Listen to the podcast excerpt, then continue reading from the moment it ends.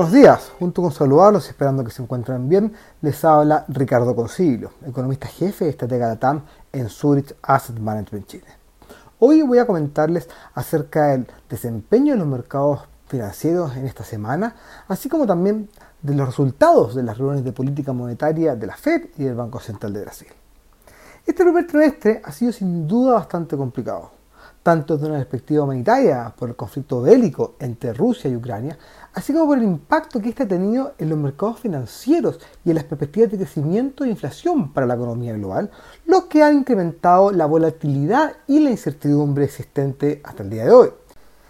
Respecto a los mercados globales, luego de que algunos índices alcanzaran a mostrar caídas de hasta 20% desde el inicio del año y en un escenario en que se ve algo más cercano un acuerdo entre Rusia y Ucrania y que al, menos logre detener los ataques hasta que se encuentre una solución diplomática de más largo plazo, los mercados esta semana han tenido una reacción positiva. Europa incluso ha ahorrado gran parte de las pérdidas del mes y el Dow Jones de Estados Unidos ya está en terreno positivo desde inicios del mes de marzo. Pero no solo el conflicto geopolítico ha impactado a los mercados, y es así como en los primeros días de esta semana vimos caídas de más de un 10% en la bolsa en Hong Kong y en torno a un 8% en las bolsas en China ante las preocupaciones de este rebote que está sufriendo eh, el COVID y que ha generado algunas cuarentenas en ciudades chinas, así como también por las preocupaciones respecto de temas regulatorios que han impactado el desempeño de los mercados financieros en el último tiempo. Así, eh, y con el fin de prevenir nuevas caídas, la Autoridad Económica China estaba en la mañana del día miércoles anunció una serie de medidas para, para mejorar el desempeño en los mercados de capitales, el que fue muy recibido por el mercado, que mostró eh, un incremento del 9% en la bolsa de Hong Kong, por ejemplo, y, China, que creció más de un 4%. Sin duda, estas medidas eh, fueron amplias, no se había visto que en una sola reunión se tomaran tantas decisiones positivas para el mercado. Para resumir estas medidas, eh, que fueron cinco en general, podemos indicar en primer lugar que eh, la autoridad señaló que hay un compromiso con el desarrollo del mercado de capitales eh, en donde la autoridad cooperará para que esto ocurra. En segundo lugar, se señaló que los cambios regulatorios que han impactado a las compañías tecnológicas ya están prontos a llegar a su fin y que esto van a ser transparentes, predecibles, estandarizados, de manera de evitar futuras caídas como las que hemos visto hasta, ahora y cierta incertidumbre en este, en este mercado. En cuanto a los temas regulatorios con los ADR, Estados Unidos señalaron que había un progreso entre los reguladores de Chile y Estados Unidos y que están trabajando en un plan de, cooperación de manera de resolver los temas pendientes que pueden haber. En cuarto lugar, también señalaron que implementarán políticas para mitigar los riesgos existentes hoy día en, el sector inmobiliario. Y finalmente, que la política monetaria tiene que ser proactiva para asegurar que el crecimiento del crédito impulsa la economía. Todas cinco medidas que son sin duda muy positivas para la, para la bolsa eh, de China y que sin duda pueden dar algún impulso adicional eh, al crecimiento económico y por ende también continúan impactando positivamente el precio del cobre y ser bastante bueno quizás también para el desempeño de los mercados bursátiles de, de emergente, incluyendo tanto a Asia como a Latinoamérica. En cuanto a la política monetaria,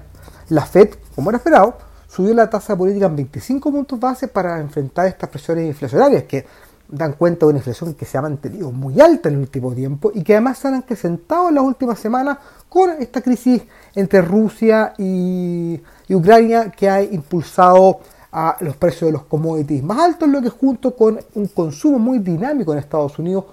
hace eh, prever expectativas de inflación más altas en caso de que la autoridad monetaria no tome las medidas correspondientes. Así, el tono de la Fed fue más hawkish y sus proyecciones dan cuenta efectivamente de una autoridad monetaria que está muy preocupada por la inflación.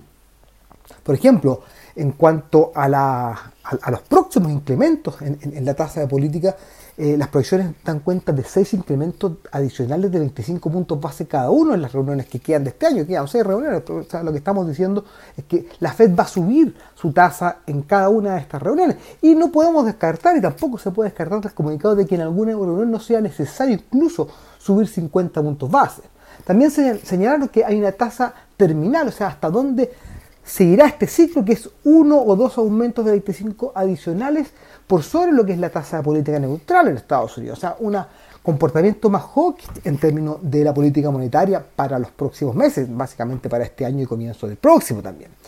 También reconocen que eh, el conflicto geopolítico va a tener un impacto importante en términos de, actividad y reducen sus proyecciones de crecimiento para este año desde un 4% que ya tenían hace tres meses atrás a un 2,8%. O sea, un efecto importante en términos de la desaceleración de la economía americana para este año.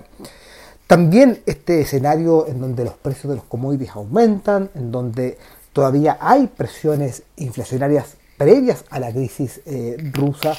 que están empujando la inflación o las expectativas de inflación al alza, están cambiando sus proyecciones para este año de inflación desde un 2,6% que tenían previamente hasta un 4,3%. Y además para 2023 proyectan una inflación de un 2,7%, es decir, por sobre su objetivo de inflación eh, para, para cada uno de los años. Es decir, dan cuenta de que efectivamente este aumento gradual de las tasas de política monetaria irá reduciendo paulatinamente la, inflación, cuando ésta se mantendrá por sobre su meta hasta fines del 2023.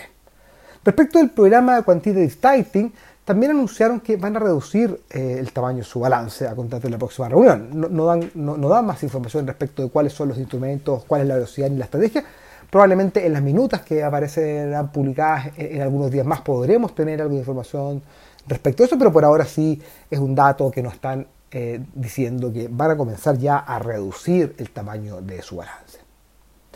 Luego de este anuncio, del anuncio completo de la ronda política, eh, el mercado bursátil reaccionó negativamente, obviamente sé que estábamos viendo que hay menos crecimiento, más tasa, pero sin embargo ese pesimismo con el paso de la tarde fue desapareciendo e incluso